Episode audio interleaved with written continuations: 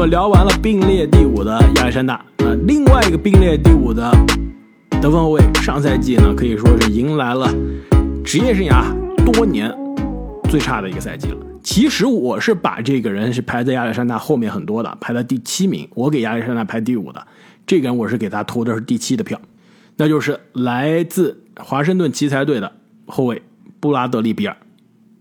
那去年我们给比尔排名的时候吧，排在第四，其实当时就非常有争议了。我记得当时我在节目中跟阿木是有这个肢体冲突，这个言语的交锋，对非常激烈的这个争辩的，因为我是把我们今年排第一的那个人，当时是排在了比尔前面，然后阿木是把比尔排在那个人前面的。那么比尔呢，上赛季啊，你要说亚历山大是球队不让他打球，我觉得比尔好像也有这种嫌疑，是吧？球队。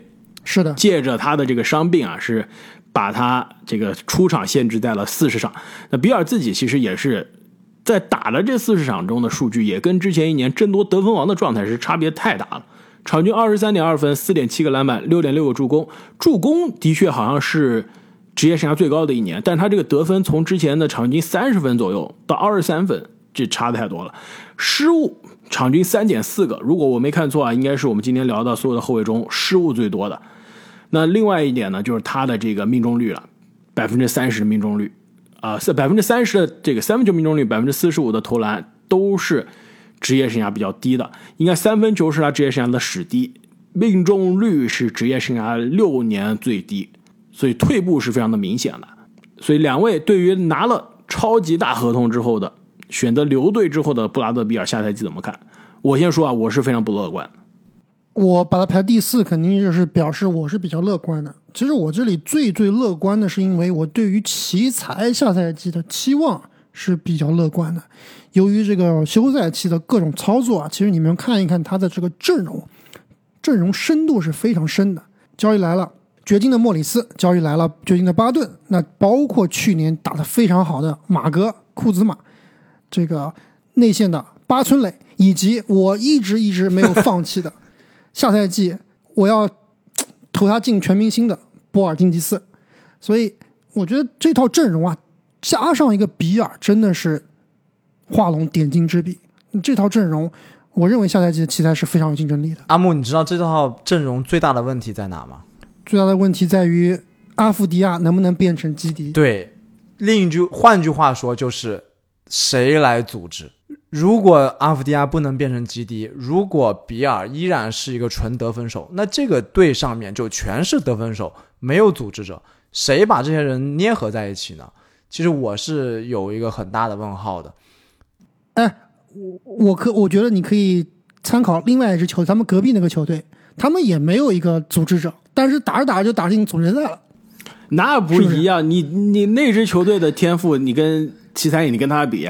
有你，你有你的球队有塔图姆库兹马呀，对吧？有塔图姆吗？有杰伦布朗吗？我们有库兹马，有罗伯特威廉姆斯吗？这天赋差距也太大了。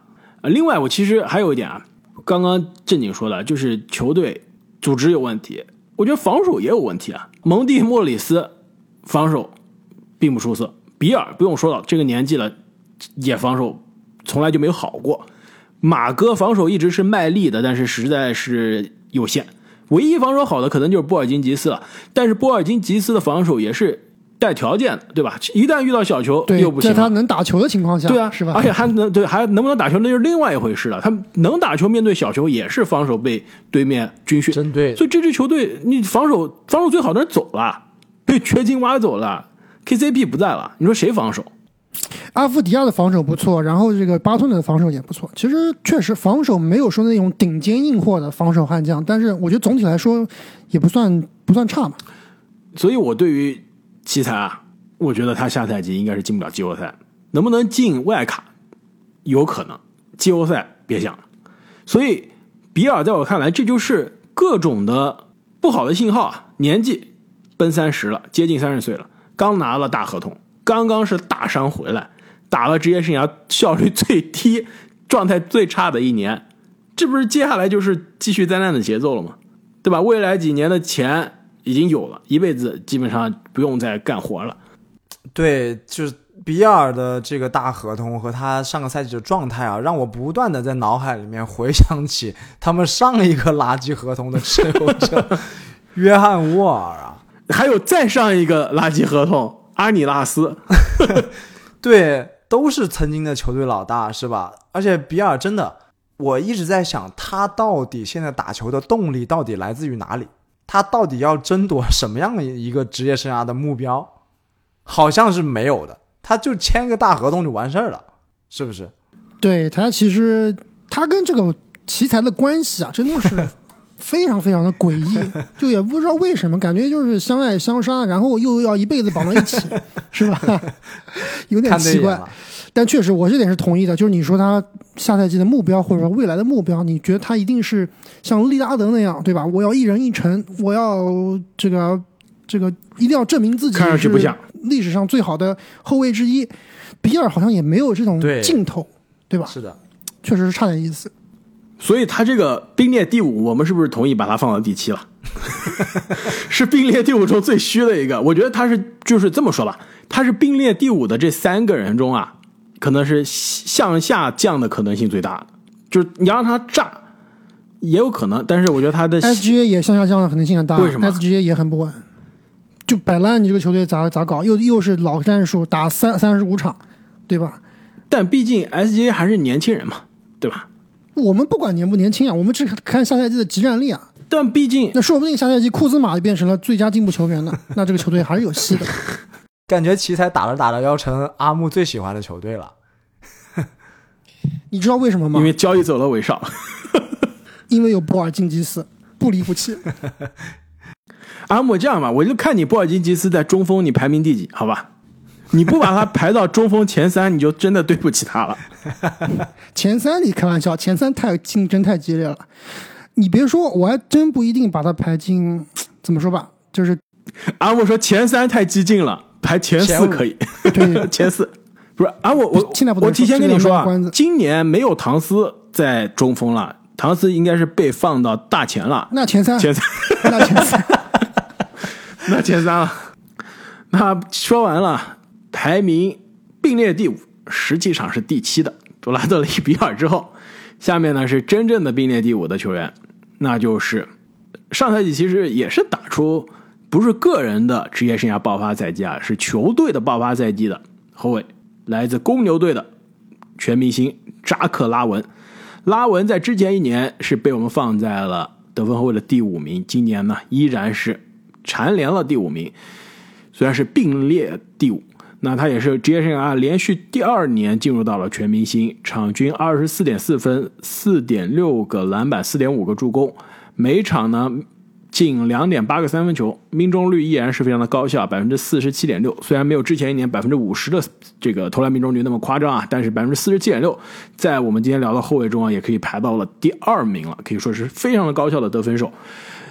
你要是看他的这个技术数据啊，其实跟之前一年职业生涯第一次进全明星那一年呢，还是有一定的差距的。但是他的这个数据的下降，是换来了球队的这个战绩的提升。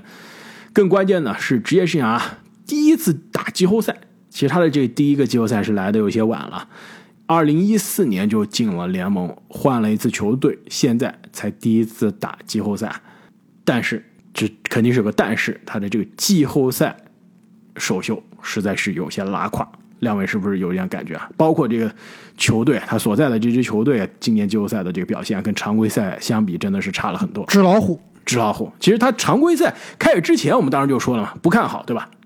我我我我，其实我当时在节目里面，我我说我是非常不看好公牛的签约，对吧？前一年交易来的武切，夏天先签后换，很大的代价签来的这个德罗赞，我当时说非常不看好。但是常规赛的战绩，当时感觉是打了我脸了。但是我当时说的更多是他这支球队在季后赛走不远。我当时还问了你们，我说这个 ESPN 的 Zach Lowe 在他节目中说了。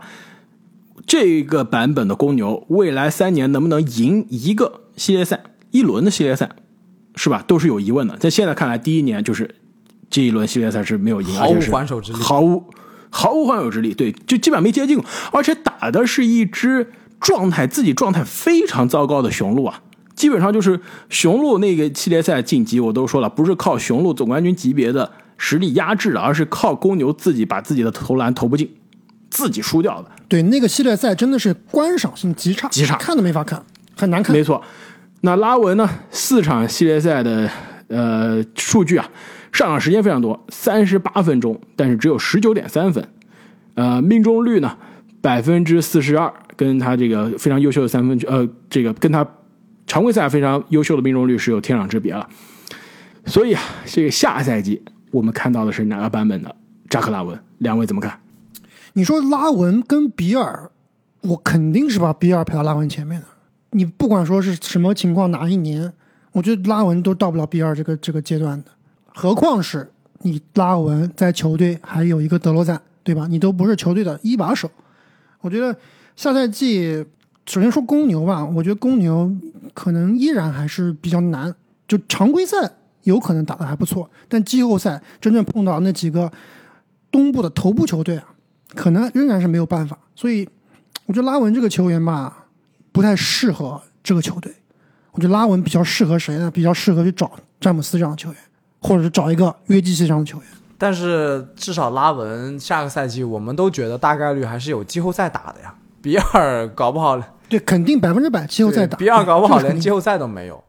而且拉文我，呃，我个人认为，如果要让我画一个得我心中最完美的得分后卫的样子啊，很可能画出来就跟拉文非常像。就拉文是我想象中的得分后卫应该有的样子，有两分的这种干拔，有被打，有三分球干拔，同时呢也可以三分球接球投，各项进攻技术都非常全面。还有快攻扣篮，对，关键是有这个得分后卫有史以来的那种观赏性这个呃观赏性，对，应该是就是比如乔丹啊、科比啊、斯塔芬威那个时候，对吧？是联盟最具观赏性的一个位置。没错，那拉文是这个是秉承了这个位对，而且以得分第一，但是问题也就是在这儿啊，他除了得分之外，应该是对球队的贡献啊非常非常少，所以我倒是很同意阿木后面的说法，他非常适合跟一个持球大核搭配。哦，刚刚忘说了，卢卡东契奇，哇，那炸上对炸上天。就是我不用去干我不擅长的事情，我就需要在我的进攻端美如画，做好我自己自己的事情就完了。哎，开花，你有没有想过，就如果下个赛季如果公牛仍然是打得不好的话，这个独行侠有没有机会把拉文搞过来？有没有筹码去换？啊，筹码就别想了，没有。那没戏。本来这拉文是自由球员嘛，对吧？夏天刚续的约啊，对吧？当时在续约之前，独行侠球迷内部是觉得，哎，要不我们去搞搞拉文吧，想办法把拉文骗过来。但是没办法，没骗过来。如果当时是签了，或者说先签后换能搞到拉文，那真的是非常好。你现在拉文跟公牛已经是交代了，说我就要留下来了。你要想通过交易弄来他，那基本上是别可能了。你别别想了，真的。而且你布朗森也不在了，你如果布朗森这个筹码，在的话布朗，森不在，确实是有点麻烦。还能还能聊。你现在布朗森不在，你连聊的机会就是公牛电话都不会接的。对，我觉得上赛季公牛如果再打的不好的话，很有可能这个就是下一个爵士了，基本上要要开超市了，对吧？很尴尬。那很尴尬，真的很尴尬。我觉得开花你只能指望哈迪了，这哈迪打出来，看能不能去单换拉 我文。指望哈迪，还不如指望哈达呢，对吧？指望哈达威好了。拉文的确啊，真的是你要论他的这个三维理论呢，也是比较拉胯的，就是得分非常好，甚至他我觉得他的三维理论得分是比 C 罗是高了不少一个档次啊。但是他的策动可能跟 C 罗差不多，还不一定有 C 罗好。防守呢跟肯 C 定没有百分之百没有。那防守呢，可能跟 C 罗差不多级别，都是稀烂的级别，对吧？所以他的这个三维理论也是非常的糟糕。按照你们俩的说法，我觉得非常同意。他应该在一个持球大核的身边，只做自己做好的事情就行了。就比如说，你看掘金的加马尔穆雷打得好的那几年，就是在场上其实只做一件事啊，就是投分，呃，就是投篮，对吧？就是狂砍分，没有其他事情。我大家觉得穆雷强强强，其实他防守呢拉胯，策动呢呃不行，但实际上也没机会，对吧？但是他只需要得分就够了，大家就觉得穆雷是联盟顶级的爆炸后卫了。所以拉文一个道理啊，他在一个持球大核身边，其实是会让他的生活变得更加美好。但是呢，他现在呢是在一个持球大核身边，是吧？在德罗赞，但是这个持球大和有一些这个级别是差的太多了。只持球，他他不和。他他持了球之后是要自己投的。刚刚我们说啊，拉文季后赛首秀非常的拉胯，但是呢，他的前东家同样的位置有一个新人，季后赛首秀那真的就是非常的爆炸了。而且呢，阿木，你刚刚说什么比尔拉文对吧？你把比尔放在拉文之前，其实我觉得也问题不是特别大，这两个人在我看来是差不多啊。但是你把比尔放在了接下来这个人前面，你把拉文也放在了接下来这个人前面，我就是接受不了了。正经，你是不是也接受不了？不太接受得了，而且我也考虑到下个赛季他的进步的，无论是可能性还是幅度，都是远超比尔跟拉文的。没错，而且上赛季季后赛已经是证明了自己，那就是来自明尼苏达森林狼队的后卫安东尼·华子，爱德华兹。那么华子呢？上个赛季啊，去年是被我们放在了得分后卫的第九名，而且呢，也是被我放在了十大爆发球员里面。当时我们对他其实下赛季是期待满满，因为他的这个新秀赛季刚刚也是剧透了，就是打了两个截然不同的赛季，前半段巨型拉胯，后半段呢是超级爆炸。那么他最后呢，上赛季二年级的表现啊，没有他一年级后半段那么爆炸，但是也是能看到明星的样子了。二十一点三分，四点八个篮板，三点八个助攻，场均能进三个三分球。但是这都不是他打的最好的系列，这个整个赛季的一个阶段，打的最好的是最关键、压力最大、挑战最大的季后赛。季后赛是场均二十五加四加三，百分之四十五投篮。百分之四十的三分，百分之八十二的罚篮，而且呢，森林狼在以这个黑马的身份进入到季后赛，被很多人不看好的情况下啊，以险些是有机会一下课上的。虽然是六场系列赛输了，但是是多场，应该是输掉四场中，应该是有三场是领先的，被翻盘的，是有机会以下课上进入到第二轮的。华子的超水平发挥，绝对是森林狼。上赛季，尤其是在季后赛让人惊艳的关键，因此我完全有理由相信啊，下赛季华子可以更进一步，而且下赛季球队肯定是战绩的期待，战绩的需求是更高的，更关键，引援戈贝尔之后，球队的这个阵容，华子应该就是外线持球发起进攻的第一人了，而且甚至是唯一一个人，对吧？现在下赛季森林狼的首发是怎么样的？拉塞尔、爱德华兹、麦克丹尼尔斯、唐斯、戈贝尔，这五个人中，其实只有拉塞尔和华子可以外线自己发起进攻。你开玩笑吗？唐斯历史第一三分手，大三分手跟你外线自己持球发动进攻是两回事啊，对吧？你你能指望唐斯天天外线持球三威胁，这个假装投三分，然后这个突破，对吧？过人后撤步吗？唐斯不最喜欢干这事儿这不是他的，哎，他不就最喜欢干这事他最想干这事儿但上赛季他干这事儿就把球队搞垮了呀！季后赛怎么输的还忘记了吗？落后的时候怎么样？过了半场就扔三分，对不对？他不能这么打。但是华子他就是这么打，对吧？后撤步不讲理三分，怎么不靠谱怎么来，但就是能进。就开花，你这个说到点子上了。你刚刚就说的是这个华子上赛季，特别是季后赛的。唯一一个季后赛的一轮系列赛啊，打球不合理，但是怎么打怎么进。你就说说看，你这句话你自己能站得住脚吗？但是他季后赛，我一直在跟你说，他季后赛你一直看的是那个什么投篮的质量的那个图嘛？那个比没有，我看的是比赛，我看的是这个电视。我看比赛就发现，哎，这哥们儿哇，好帅啊！所以漂移三分、顶人头，对吧？干拔。好帅，确实帅。但是我对爱德华兹下赛季啊，首先是这个从长远来看，我觉得他未来是前途无量，这个是毫无疑问的，肯定是这个球队未来的这个基石球员。但是下赛季可能还有点为时过早，就是因为从上个赛季的常规赛、季后赛，季后赛虽然打了仗，那只是一个系列赛啊，那只是他把那些神仙球就投进了呀。他对于场上的阅读。对于特别是进攻端的理解，对于自己的依靠自己强壮的身体，特别是造造杀伤、冲击篮下、造犯规，他这个东西是没有运用好的，他还没玩明白。我我是这个感觉啊，所以我觉得长远来说，他肯定是个非常好的球员。但下赛季你如果排排第四，我是觉得有点高了，而且还要考虑到下赛季换了阵容，对吧？唐斯你要更多的拉到外线来，因为你内线有戈贝尔。那有戈贝尔情况下，这个对于爱德华兹这种想要这个冲击篮下，或者说增加篮下的杀伤的话，那是不是空间上又有一定的问题？所以总体来说啊，我觉得爱德华兹下赛季肯定会有进步。那我们上去年是排到第九，我觉得排到个第七、第六是可以的，排到第四有点高了。这个绝对值第四啊，我们先不论。我觉得他能排到这里，最主要是前面三个并列第五的，真的各有各的问题。我真的是还是觉得，你综合考虑个人表现和战绩的话，华子能排第四真的是不虚的。你跟前面五三个人相比，而且我觉得他下个赛季会和戈贝尔和唐斯啊打更多的挡拆。戈贝尔自己都说了嘛，呃，就吐槽前东家不给他传球，不会打挡拆，对不对？那下个赛季两个大个子，一个能里，一个能外。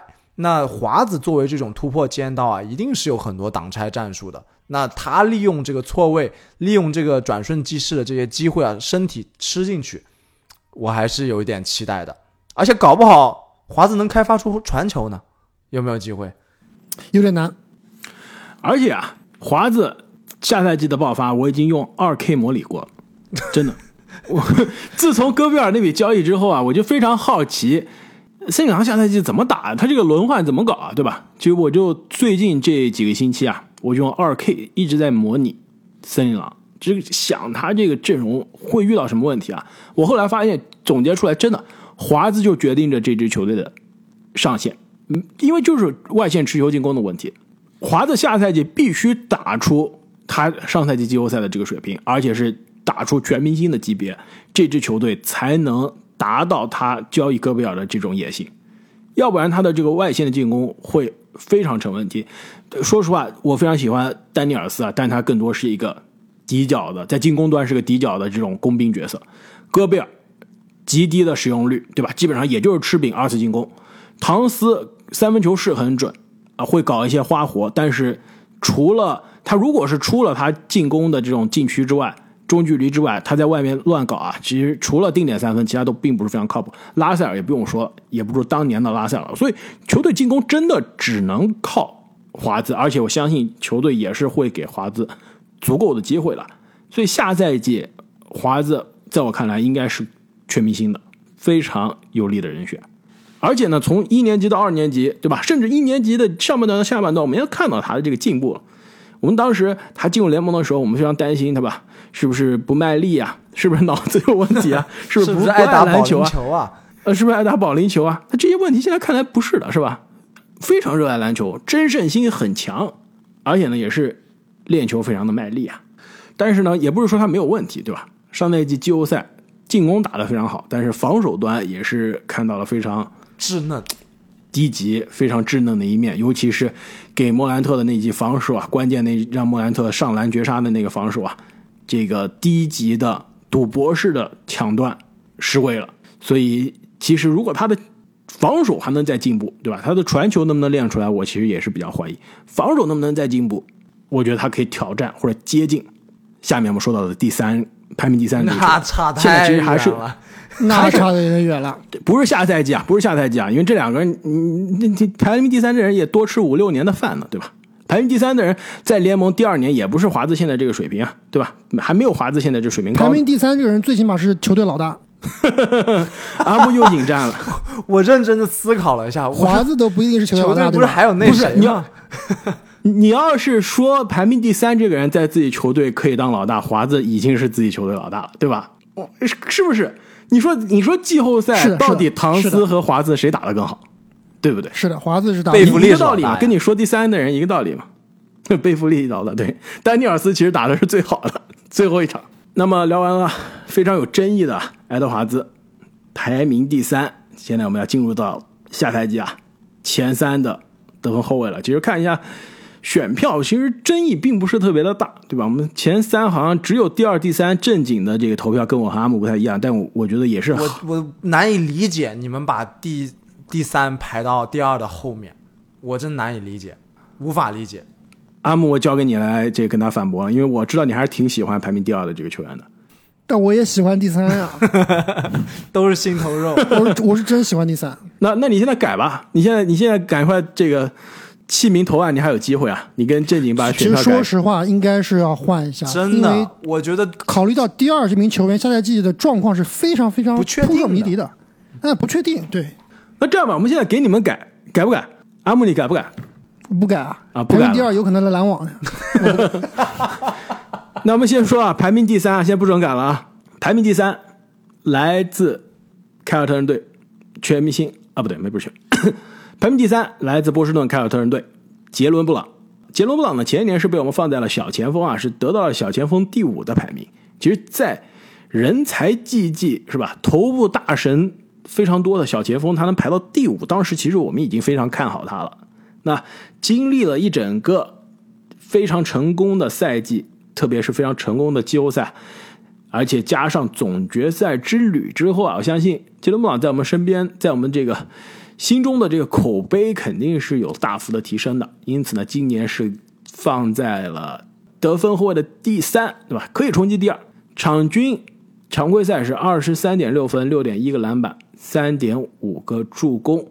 命中率也是非常的优秀啊，百分之四十七点三，跟他职业生涯刚刚进联盟的时候是好了太多了。当时刚进联盟的时候也是有寒冰射手的这个潜力啊，那现在效率是提升了非常的多，而且呢，他在季后赛也是非常的不手软啊，季后赛、总决赛都是二十三加七加三的这个水平，总决赛之前可以说在球队还是很明显不是老大，是吧？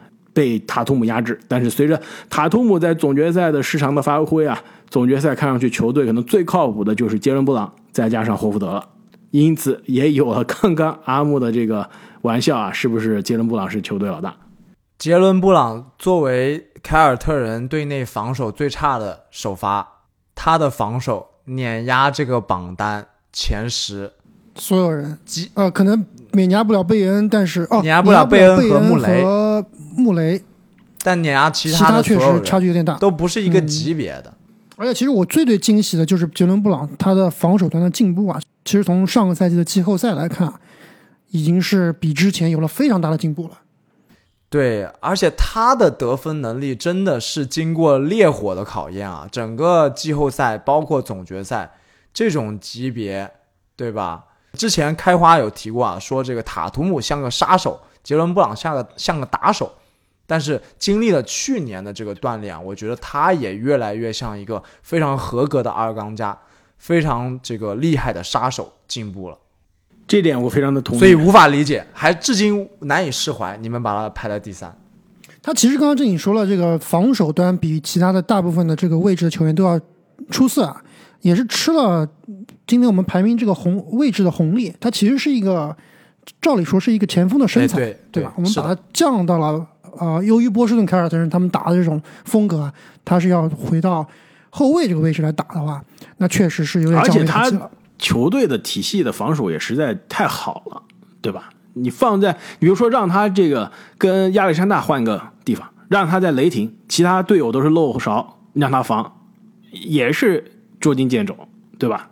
一样的，所以你看防守还是要看环境。你在一个全队大家防守都非常好、紧逼施压情况下，你的防守稍微漏一点，问题也不断。但是你要放在全队其他队友都不行的情况下，那你这个防守的自己的弱点也是暴露的非常无疑了。其实我把杰伦布朗放在第三呢，我觉得他作为二当家非常好，对吧？杀手本色，手起刀落，季后赛也是多次让我们看到了他超远的三分的射程，而且呢是高难度的三分、漂移的三分都能进。这问题就在于他打来打去就是一个顶级的杀手，没别的了，是不是？防守不错，但是呢，你让他策动队友做不出来，对吧？能宁愿看到斯马特、塔图姆、霍福德，甚至是怀特去策动队友传球，都不一定是杰伦布朗。但问题在于排在他前面的两个人策动也不咋。但比杰伦布朗还是好不少吧？呃，不好说，我觉得不好说。我觉得前面那两个不一定说好很多至少也证明了自己是可以做球队的进攻核心的，就是进攻的第一选项的。我觉得杰伦布朗，你说他策动打不出来，实际上是没有给他机会去打。他在这个球队战术地位啊，有点低。看去年总决赛，我都是真的着急。就这么好一个球员，为什么战术地位这么低？但是不得不说，杰伦布朗也有自己的问题啊，就是他这个运球啊，不是最顶尖的，没错啊，就跟前两位比起来，确实这一点是他的最弱环。他有时候运着运着，就在对方的高压下，很容易运丢，直接被身段技术动作，对，做不出来。对啊，你被对面热火身断了一个系列赛了，遇到勇士又是的，对吧？运球对对面的这个小佩顿一下就抄走了，所以你自己运球都保护不好，你还指望他能组织策动全队吗？那其实聊到这个，我们也不得不再说一下下赛季的这个凯尔特人啊，你们对于凯尔特人有什么样的期待？能不能随着杰伦布朗的，比如说再进一步，凯尔特人回到东部的冠军，回到总决赛的舞台？我觉得你这个问题问错了，不是说杰伦布朗能不能够再进一步，杰伦布朗我觉得不需要进步了，这样打就很好了。要进步的是另外一个哥们儿，能不能在关键时刻 别别拉胯，对吧？这个是最关键的，能不能够真正打出开花所说的联盟前五的水平，能不能真正做一个合格的球队老大，这个才是重中之重。即使他保持上个赛季的水平啊，我觉得凯尔特人也是毫无疑问的东部第一档，和雄鹿并列最有可能争冠的两支球队之一，东部球队之一。没错，这个我非常同意啊！而且，如果是想要再重返季后赛啊，光是塔图姆的进步还不够，杰伦布朗必须也要进步才行。我觉得塔图姆如果在总决赛正常发挥，我觉得实力够强了这个队，而且今年他们的这个休赛期也是补强了很多啊，布罗格登来了，那其实这个球队明显在后卫线上又上一个档次，而且我觉得杰伦布朗，你要说下下赛季能有所进步啊，他到了这个年龄来看，我觉得，而且毕竟球队他也是还是塔图姆的球队嘛，他这个战术地位我不看不到明显下赛季会有很大的改变。所以我我不觉得杰伦布朗下赛季会有所进步啊，但是他以他这个在总决赛、在去年季后赛的发挥的这个实力来说啊，已经是啊这第三个位置。那么聊完了排名第三的杰伦布朗啊，排名第二的球员，刚刚正经已经是迫不及待的想要聊了，那就是刚刚正经啊把他排到了第三名啊，觉得是不如杰伦布朗的，那也是最近呢出现在各大的交易传言。各大的新闻的头条之中啊，那就是来自犹他爵士队的后卫多诺万·米切尔。我们这节目其实是提前录的，对吧？我们现在录音的时候，米切尔还没有被交易啊，不知道我们播出的时候会不会米切尔就已经被换球队了？不可能被啊不可交易被交易因为现在大家这个都是休赛期，大家都夏天都出去行啊这段我们不能剪啊！我跟你说，到时候播的时候，如果被交易了，阿布你这个不可能，我们也要留着。米切尔，正经，你要不你先说一下吧？你为什么觉得他不如杰伦布朗？你说完这个，我们再来说夸他的部分。首先就是防守端的劣势，对吧？另外一个就是考虑到下个赛季前景非常不明朗，他去哪个队？是去一个强队还是去一个烂队？这是不是会继续打这种非常非常有意义的篮球？这些这些都是不确定的。而且从这个米切尔最赖以生存的得分方面，基本上跟杰伦布朗是同一个级别的。那那不是，我觉得那不是，常规赛的平均得分就差两分啊。这差两分还是差很多，而且你要看他季后赛的得分的表现，啊是不是？但季后赛得分，他是面对这个以防守后卫烂而出名的掘金拿下来的那些高得分，是吧？他最终走的是并没有杰伦布朗远的，命中率也不用说了，投篮命中率差百分之三，差不多，三分球命中率也不如杰伦布朗。但是你别忘了，一个是球队的进攻第二选项，一个是球队的进攻的第一选项，也是对面最好的防守者针对的人。所以米切尔的得分难度面对的防守的挑战还是比杰伦布朗要高一些的。所以其实你说啊，米切尔防守没有杰伦布朗好，这点我已经非常同意了。而且呢，之前我们节目也反复说啊，他防守一直是被高估的，因为球队的防守非常好。其实上个赛季球队防守也不行了，没有以前我们熟悉的犹他爵士那么好了，所以他防守也是很明显看得出来，肉眼可见防守下滑。而且下赛季呢，他不管换不换队，肯定身边没有戈贝尔和。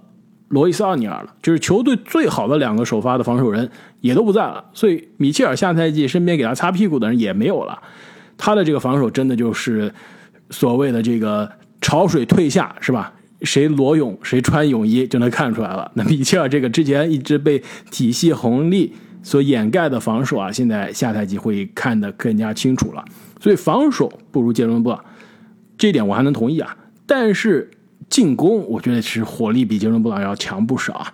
毕竟多罗万米切尔出了名的，到了季后赛火力是有加持的。整个职业生涯季后赛打了三十九场，三十九场季后赛这个样本量是非常够了，场均二十八点三分，现役排名第四，排在前面的职业生涯现役的球员，季后赛场均得分比他多的只有卢卡、杜兰特和詹姆斯。这个绝对是可以说明非常多的问题了。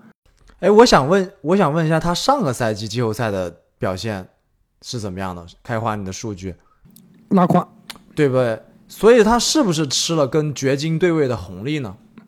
但是他三十九场季后赛也不是每场都打掘金的，对吧？他三十九场季后赛只打了一场掘金啊。比如说，就是刚刚过去这个赛季啊，季后赛场均二十五分，四个篮板，五点七个助攻。二十五分跟他这个场均职业生涯的二十八分比是差了不少，对吧？但是跟他常规赛一模一样。在之前一个赛季呢，这个季后赛也没有打掘金啊，打的是快船，对吧？首轮打的是灰熊，对吧？场均三十二分。打掘金的那个系列赛是非常疯狂，对吧？三十六分。所以他这个二十八分是打了很多不同的对手得到了二十八分。另外一点呢，就是你刚刚说米切尔下赛季面对非常大的不确定性，这点我是同意的。但是他这个不确定性啊，对于球队来说是非常大的不确定性啊，但对他来说其实是有可能是好事的。如果正如阿木所说啊，不被交易，但是他其实就是球队的绝对核心了。过去这么多年跟他争核心的人已经是被交易走了，球队剩下来唯一能培养的人。也就是米切尔了。无论是说球队是安心的培养米切尔，围绕他去打造球队，还是说我就是把米切尔的名声、交易价值再打打高，等着交易截止日倒手。无论怎么样，球队的资源精力全部是放在米切尔身上。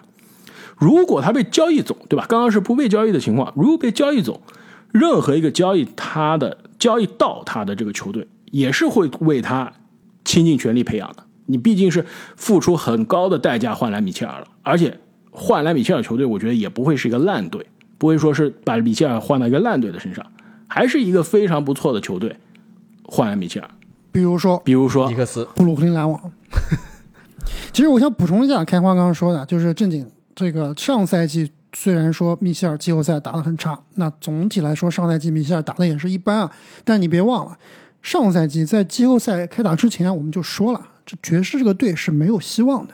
他上赛季的更衣室，米切尔跟戈贝尔的关系，那其实他这个这个更衣室水平跟布鲁克林篮网基本上是一个档次的，基本上就是一个不能说水火不容，但就已经是完全不是女神一股神的感觉。对，暗潮涌动，勾心斗角。所以，所以这个对啊，所以这个休赛期，你看，首先教练跑路了，然后这个 球队把戈贝尔卖掉。那你想想看，现在教练走了，戈贝尔走了，是不是米切尔就是可以安心的打他的快乐篮球了？就我之前说的，快乐篮球其实对于很多球员来说是很重要的。哎，你把这些，对吧？比如球队就说，哎，米切尔这个你之前不喜欢的人，我都给你弄走了，那下赛季咱们好好打。或者说，是不是想要去这个争冠球队？你的未来什么计划？那如果你要去，像刚刚说的。开花说的，想要去这个可以争冠的，或者说有季后赛实力的球队去冲一冲，那咱们对吧？把这个交易价是打出来，你好我好，我们又成全你。所以我觉得总体来说啊，米切尔的实力绝对是有的。那下赛季不确定因素也是有，但是我同意开发的观点，就不确定是球队的不确定，对他自己来说，他能够去打快乐篮球啊，那说不定比之前打的会更开心，这个效果会更好。是这样的，下个赛季如果米切尔留队，爵士围绕着他，让他去刷，让他的自由的发挥、快乐的发挥，打这种不是去争冠、不是去冲击季后赛的篮球，我不觉得米切尔的表现会有同样情况下的布拉德利·比尔那么好。我觉得还是不一样。我觉得比尔首先年纪的确是更大，伤病的隐患也比米切尔大，对吧？职业生涯也是有过多次伤病的折磨，而且呢，上赛季合同年都打那么菜，签了这种大合同，我觉得动力更差了。米切尔真的不一样，米切尔你也才二十五、二十六岁啊，你未来在联盟混的日子还多着呢，而且你下一个大合同还没到手呢。即使在烂队，我为了自己的身价，我也要好好打球。而且为了球队把我交易出去，对吧？我也要好好打球。而且在回应你刚刚说的这个米切尔的进攻火力的问题啊，我看了一下我们这个数据啊，高阶数据里面两项进攻的高阶数据，这个进攻的赢球贡献值，米切尔是我们所有聊到的人中的第二名，进攻的正负值第一名，对吧？场均得分第二名。所以你这么看，其实他这个火力绝对是在我们聊到的所有的。得分后卫中是数一数二的，他的这个 PER 对吧，也是第二名。然后场均三分命中三点五个，也是第二名。那么无论如何啊，也是非常希望多诺万·米切尔下赛季无论是留队还是转会啊，都可以去到一个让他更加开心的环境。正如阿木之前在节目中引用的名人名言，对吧？快乐是需要勇气的。希望米切尔，希望他可以过得好，是吧？希望他可以幸福。开花，你这一听就是渣男发言，这太有经验了。哎，我觉得挺好的。这个这个结尾啊，其实也是我们要下面聊这个今年的 得分后卫状元，现在面临的一个非常大的问题。哎，他不是复合了吗？这个情感非常复杂。阿木，你难道有内幕吗？复合了，好像。我们现在体育，我们从体育频道现在转到八卦频道了。阿木，你先讲一下他的内幕。改到深夜的这个感情感频道是吧？最新的消息应该是我们知道之前这个布克和詹娜分手，分手了之后好像两个人又有联系。那最近又拍到两个人又一起去度假了，好像又说啊又复合了。但是据不可靠消息啊，这两个人现在这个关系呢是分分合合，两个人其实也没有确定未来一定要继续这么走下去。所以现在是一个我懂了阶段，我完全就懂了。女女闺蜜、男闺蜜，不是不是不是，你看你们就不懂了吧？这就是我们体育八卦频道才能聊出来的水平了。就是詹娜呢，她是一个限制性的自由球员，她想本来想是布克给她续约，但是两个人没谈拢，所以詹娜呢，她就想试一试试水自由市场，自由市场。结果自由市场呢，感觉报价的人不多，他可能又想跟布克回来了，但回来之后呢，有可能他这情况就跟球队艾顿一样的，对吧？有一个球队步行者给了他一个顶薪，但是詹娜看一看步行者这种球队，我也不想去啊。但是他又以他这个步行者的顶薪去跟布克说：“你看你匹不匹配啊？不匹配，我就跟隔壁老王走了。”布克说：“这哪行啊？怎么能让隔壁老王占便宜呢？”就匹配了这个合约，但是两个人呢貌合神离，就跟艾顿跟太阳一样的，继续过日子，但两个人未来不是彼此的全部，是不是这个意思？阿木，不是说不是彼此的全部，是不知道是不是彼此全部，就是对对，走试试看，对吧？走一步算一步。对。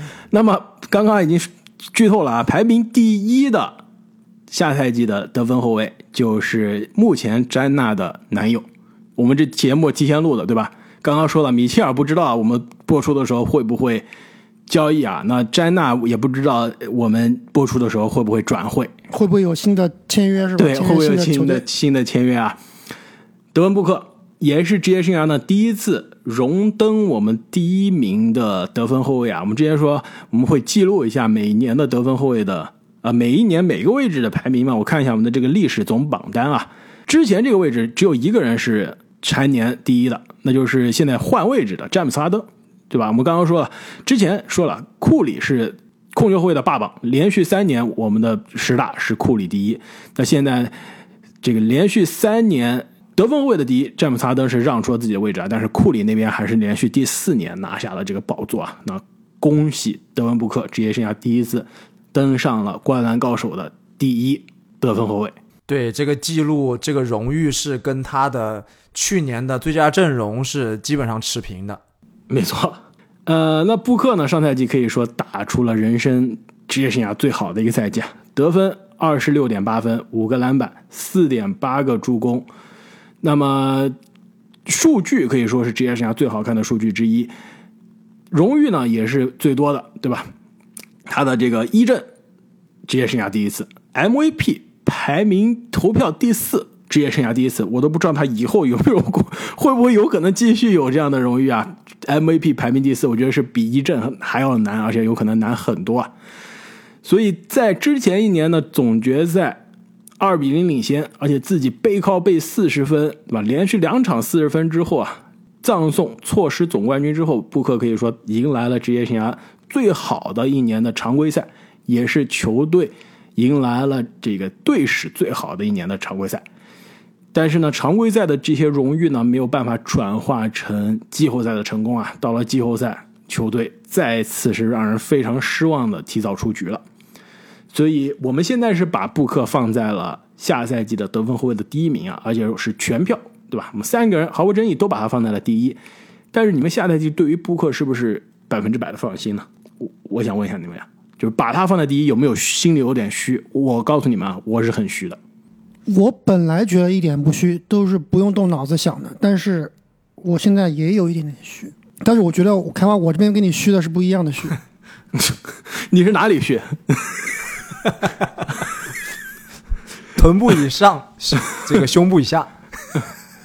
阿木，那我要给你对症下药了，来给你开，给你开个方子回去煮水喝，是吧？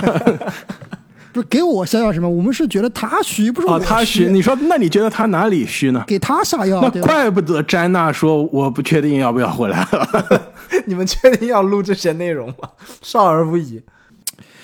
我先讲我的观点吧。其实说他下赛季这个位置有点虚啊。第一个就是他这个球队的化学反应。那其实刚才开花说了，布克常规赛非常棒，其实他的季后赛打的也是非常棒的。季后赛拉胯的不是他，是另外一个球员。是另外一个这个控卫之神拉胯了，最终导致输给了独行侠。为什么不是独行侠打得好呢？独行侠打得好，肯定也是打得好了。但是，对吧？如果保罗正常发挥的话，我觉得独行侠其实说实在啊，实力还是不如太阳的，对吧？这你应该也是同意的。但是下赛季我们刚刚之前说了这个艾顿的事情，对吧？导致。我们不知道他的更衣室到底有没有能不能够完全拧成一股绳，是不是还有一些潜在的之前这个这你说的暗流涌动，不知道这个也是一个不确定因素。那另外，保罗又老了一年，我之前对于他这个控卫的排名啊就已经大大的往下降了。那保罗能够保持什么样的水平，也是一个未知数。所以，我们应该都比较同意啊，就是太阳想要复刻上赛季的这个战绩，应该是比较难了。所以。战绩方面，常规赛来说应该是会有下滑。季后赛，明年的西部竞争更激烈，那太阳是不是一定就有希望还进入总决赛，也是非常非常的不确定。所以这一点我是比较虚的。那另外一点就是，还要回到刚才那个话，虽然我们刚刚聊这个聊八卦，詹娜跟布克，但是以我对布克的了解，就包括看他很多这个线下的采访啊，包括很多。比如说，看了很多这个 YouTube 节目啊，说介绍他的豪宅啊，他的平常的这个作息啊。我觉得布克他是一个一个大男孩的一个风格，他不是那种玩咖，他不是那种花花公子啊，西蒙斯、哈登啊这样的这个比较能玩的。他是比较，我我看来是比较喜欢那种家庭生活，比较专注的。那又一个这么对吧？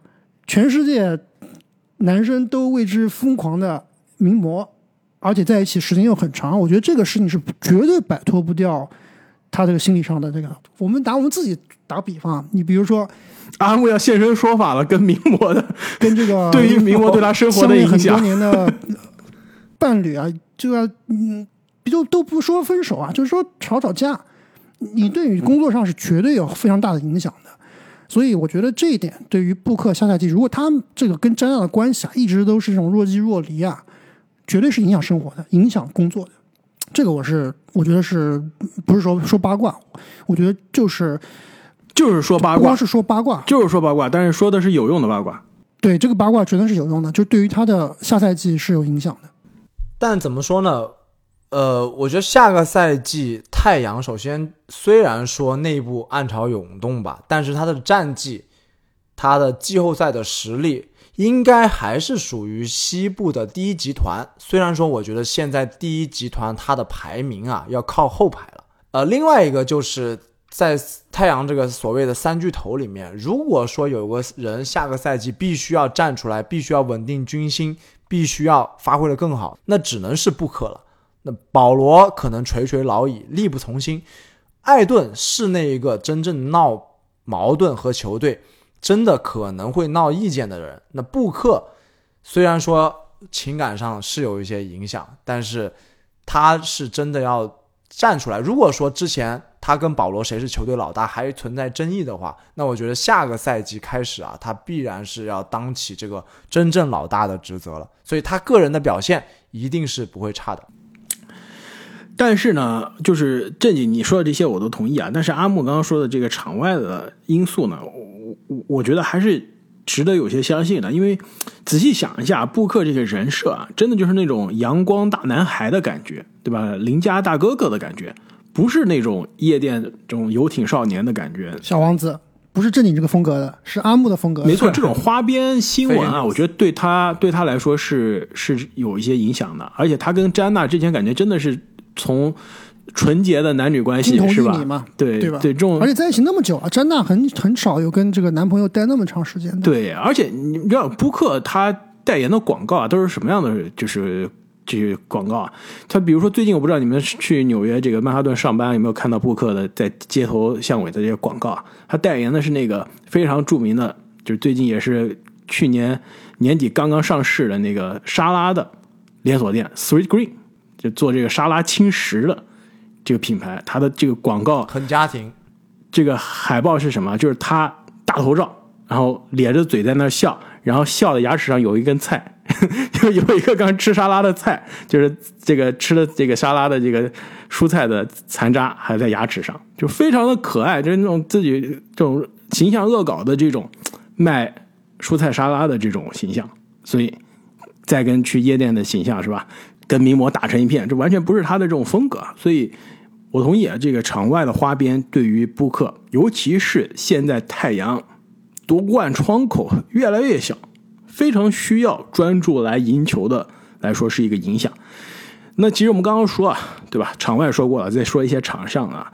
刚刚说这个三维理论，你们觉得如果布克我们用这三维理论来套？是不是也是有些瘸腿啊？其实我我看了一下，布克用我们的这三维理论来套啊，其实我是在进步，防守肉眼可见，过去两年是有进步了，但是策动呢，其实没有之前保罗来之前的那么多机会了，对吧？进攻是非常不错，所以他的三维理论，我觉得在过去这两年是有提高的，但是还没有达到顶级，对吧？跟我觉得跟之前巅峰的，比如说一直霸榜的詹姆斯哈登比，同这个位置啊。是差了很多吧？那不是一个级别的。我觉得我们提出这个三维理论啊，它首先它是一种标杆形式的这种判定标准，但是我们绝对不能迷信的用这个去套每一个球员啊，因为不是每一个球员都是这种攻防兼备的持球大核的，对吧？这三维要求相当是相当高的一种标准了。而且特别是对于得分后卫这个位置来说，更不能这个生拉硬套。没错，但是你要对于顶级球星来说，这必须就是三维健全。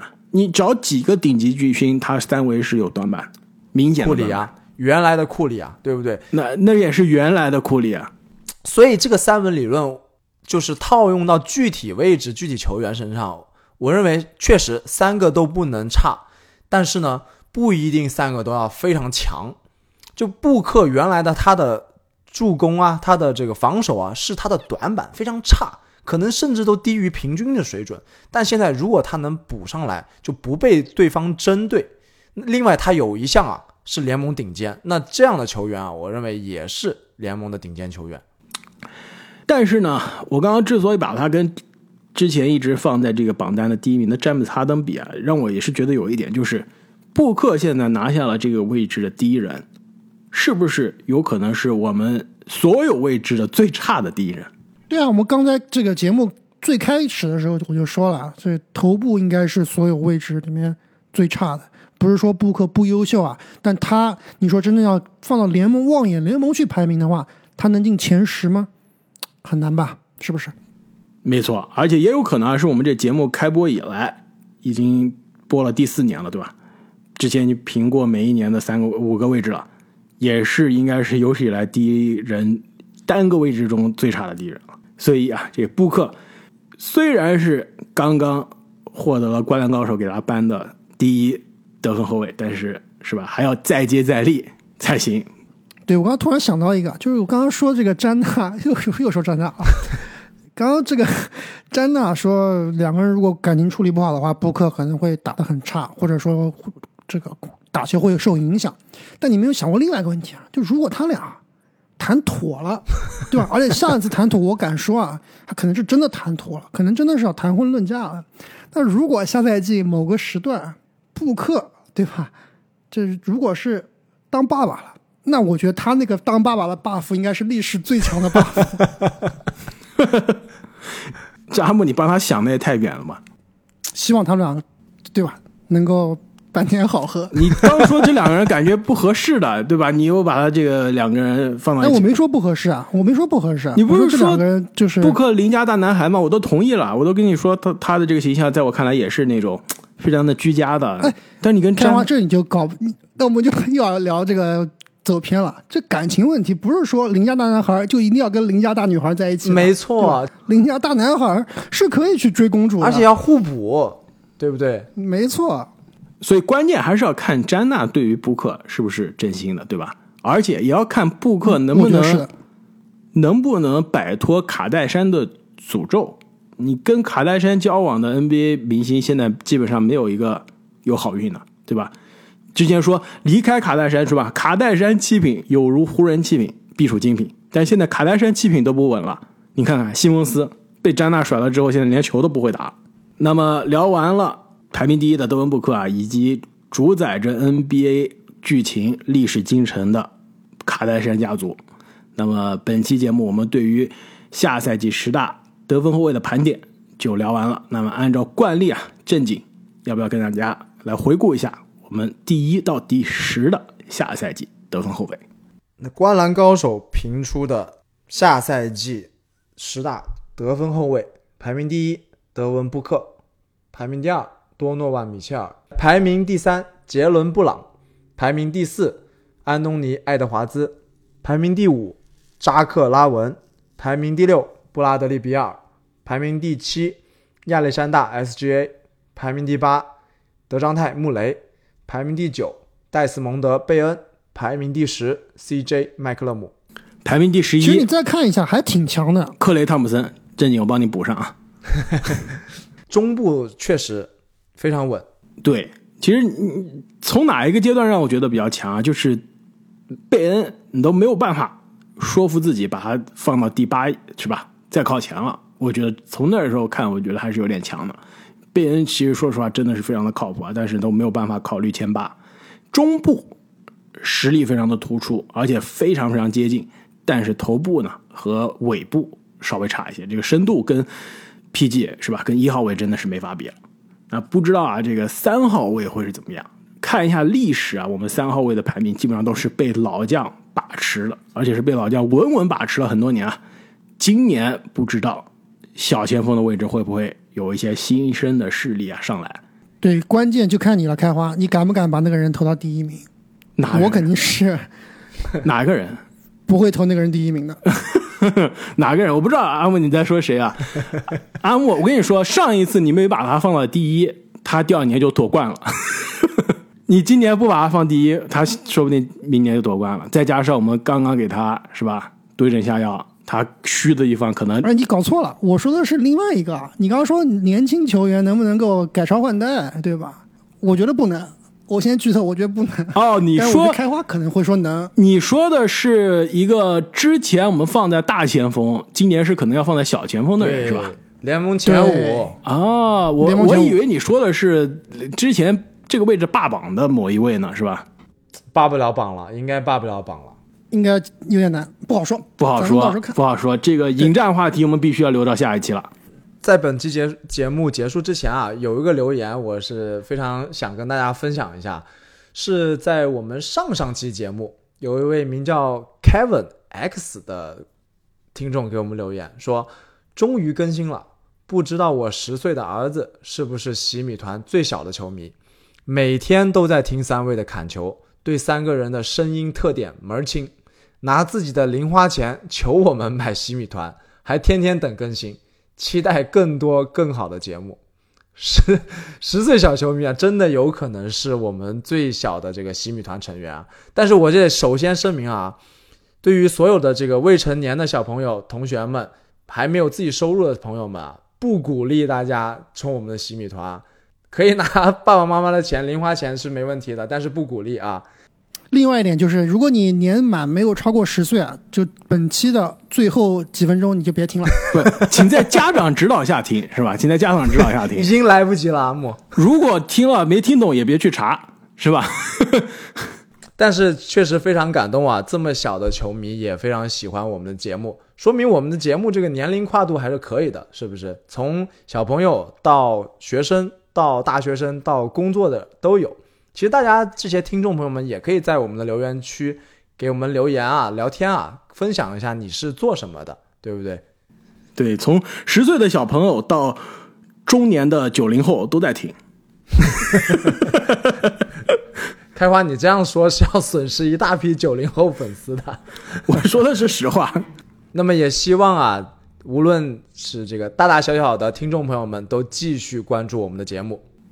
没错，也是非常感谢啊各位听众朋友们的支持，尤其是所有西米团的用户。那么本期节目我们就聊到这里，我们下期节目会给大家带来更加精彩激烈，相信呢也是更加话题十足的十大小前锋的排名。我们下期再见。再见。再见。